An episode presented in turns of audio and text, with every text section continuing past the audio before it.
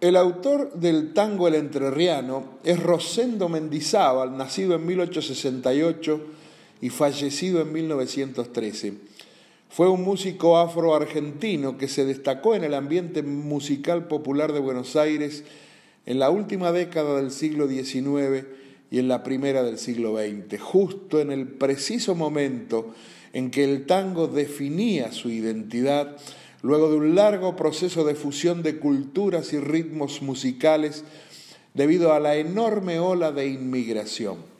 Precisamente el entrerriano es considerado uno de los tres tangos iniciales que definieron la identidad musical del tango, que ya había adquirido su propia personalidad en la danza, con una sensual coreografía de parejas enlazadas estrechamente, utilizando cortes y quebradas.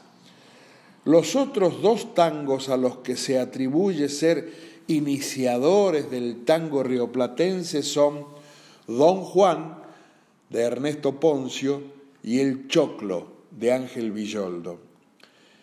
El momento histórico de la composición de El Entrerriano ha sido dado a conocer por los historiadores Héctor y Luis Bates en un libro titulado Las historias del tango y sus autores de 1936.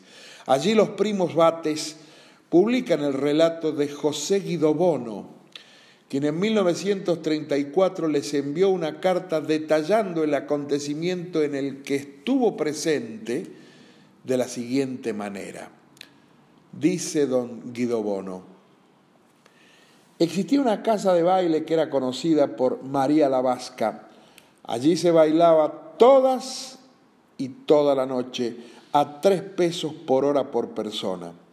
Encontraba en esos bailes a estudiantes, cuidadores de caballos, jockeys y en general gente bien.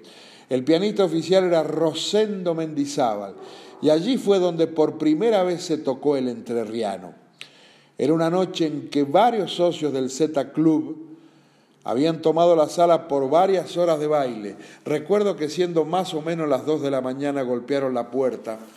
Atendió María la Vasca y regresó diciendo que eran los jockeys Pablo Aguilera, el famoso corredor del triunfador caballo Pillito, Rafael Bastiani y otros cuyos nombres no recuerdo. Pero nos pedían que les permitiésemos participar del baile. Gustosos accedimos y así se bailó hasta las seis de la mañana.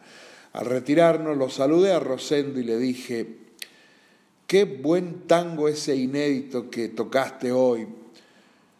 Y él me dijo, se lo voy a dedicar a usted, póngale nombre.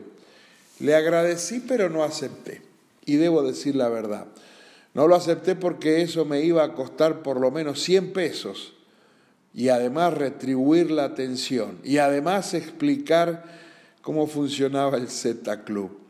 Pero le sugerí la idea de que se lo dedicase a Segovia, un socio también del club, un muchacho que paseaba con nosotros, amigo también de Rosendo y admirador.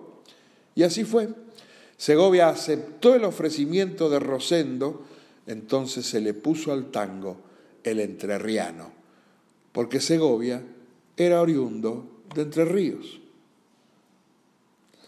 Hasta aquí la carta de don José Guido Bono. Pero husmeando en la historia podemos decir, el Z Club era un grupo cerrado de 40 jóvenes de clase alta que organizaban fiestas orgiásticas que incluían música y baile de tango. Para eso contrataban prostitutas de bajo nivel y alquilaban casas de baile donde realizaban sus orgías. El Z Club había sido fundado por el escribano Esteban Benza, a quien Augusto Berto dedicó el tango Don Esteban. José Guido Bono era uno de los miembros del club, al igual que el estanciero entrerriano Ricardo Segovia, al que se refiere el título del tango. Mendizábal también compuso un tango dedicado al club y lo tituló justamente Z Club, grabado en 1908. María la Vasca era María Rangola, una inmigrante vasca que regenteaba una casa de tango y prostíbulo ubicada en la actual calle Carlos Calvo al 2721. Por entonces se llamaba calle Europa.